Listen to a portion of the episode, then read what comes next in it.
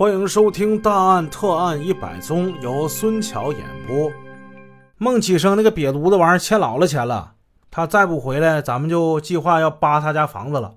老冯、小徐听了颇感诧异，这细问才知道，这孟启生办厂负债了，他负债近一万块，为了躲避欠债，长期在外不归呀。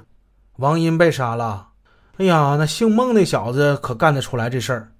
那姓孟的小子不是个善茬子，他七二年就因为耍流氓，在那个锦州旅社被扣了三天。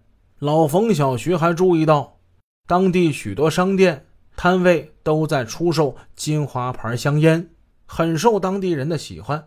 二人不敢耽搁，当晚通过电话向指挥部进行了汇报。次日，他们又急电报告。有人前些日子曾经在朝阳看见过孟启生，其状极为狼狈。十一月十五日，孟启生住在朝阳市站前旅社四二三号房间，还带着一个名叫李小芬的年轻女人，是从河北省来的。侦破组当即与朝阳方面联系，回答是孟启生的确在那家旅社住过，但已经离开了，去向不明。怎么办呢？难道线索就此中断吗？侦破组又找孟启生在沈阳的关系，从中获悉孟启生每次来沈阳，大多住在红旗旅社。侦查员立即奔赴红旗旅社，经过查询，旅社的许多人都知道孟启生这个人，但是很久都没见过这人了。恰巧一个外地的业务员说到了。哎，找孟启生啊？哎，他不是还挂来过一个长途电话吗？什么时候啊？就前天晚上七点多钟吧，是一个女的接的。孟启生在谈什么事儿啊？他是让别人给他推销什么什么布？电话是哪儿挂来的？还记得吗？好像是从海城挂来的。他现在住在哪儿？好像是说海城牛庄招待所。哎呀！这真是踏破铁鞋无觅处，得来全不费功夫。十二月二十六号，侦破组终于是在海城将久未找到的孟启生和李小芬二人同时给找到了。经过传唤，孟启生同王英的关系如前文所述。孟启生一直是躲避债务在外，他到河北省清苑县买线。与当地的李小芬就混迹到了一起。经过调查，孟启生十二月一日那天是在大石桥。当天夜里，他住在运输旅社，他没有作案时间。哎呀，果然又是一朵谎花呀！风尘仆仆归来的小徐叹了口气，用笔在本子上划掉了孟启生这个名字。老冯笑着安慰他。哎，你把他查清了，这也是个成绩嘛！啊，的确，对孟启生这条线索的侦查工作牵扯了破案组的许多时间。但是，要在茫茫人海之中擒获狡猾的罪犯是容易的吗？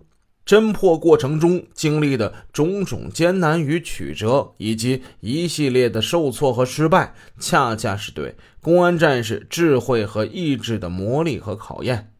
老冯说的对啊，我们的工作还是很有成果的。老林望着小徐笑了笑。王英接触的人多，而且复杂，但是我们经过工作，已从原来掌握的关系人和嫌疑人的名单之中否掉了很大一部分。那这就是成绩嘛，对吧？小徐，只要你从那些名单上一个一个划掉被否定者的名字，你的笔尖啊也就逐渐接近犯罪者了。老纪颇有同感地说：“哎呀，可能今后还得遇到类似这样的谎话呀。但是我们绝不丧失信心。”小徐表态了：“这个我懂，等花都开完了，也就有结果了。”事实的确是如此的。幺二幺案件侦破组在前一段工作之中，不仅从庞大的名单中否掉了一批批的关系人、嫌疑人，而且。果断地将原来的七条线逐渐缩减为三条线，进行重点的侦查。这三条线目前是市场、五厂和保险公司。那么五厂所查的情况又是怎么样的呢？王殷因为跳舞而结识的人也是很多的，在一些舞场和舞迷之中，一提起他的名字，很多人都知道，所以这方面的线索不容忽视。据反映，十一月间还有人往他家送过舞票。当月二十四号那天晚上，王殷还去过皇姑区一个舞场跳过舞，但是通过调查也了解到。王殷在舞场一般情况之下是不跟别人共舞的，黄兴赞是他的主要舞伴。王家面积不算大，举行家庭舞会，据了解也只有八三年春节搞过那一次。经常混居于舞场的人到他家去的很少，这与做买卖的相比十分悬殊。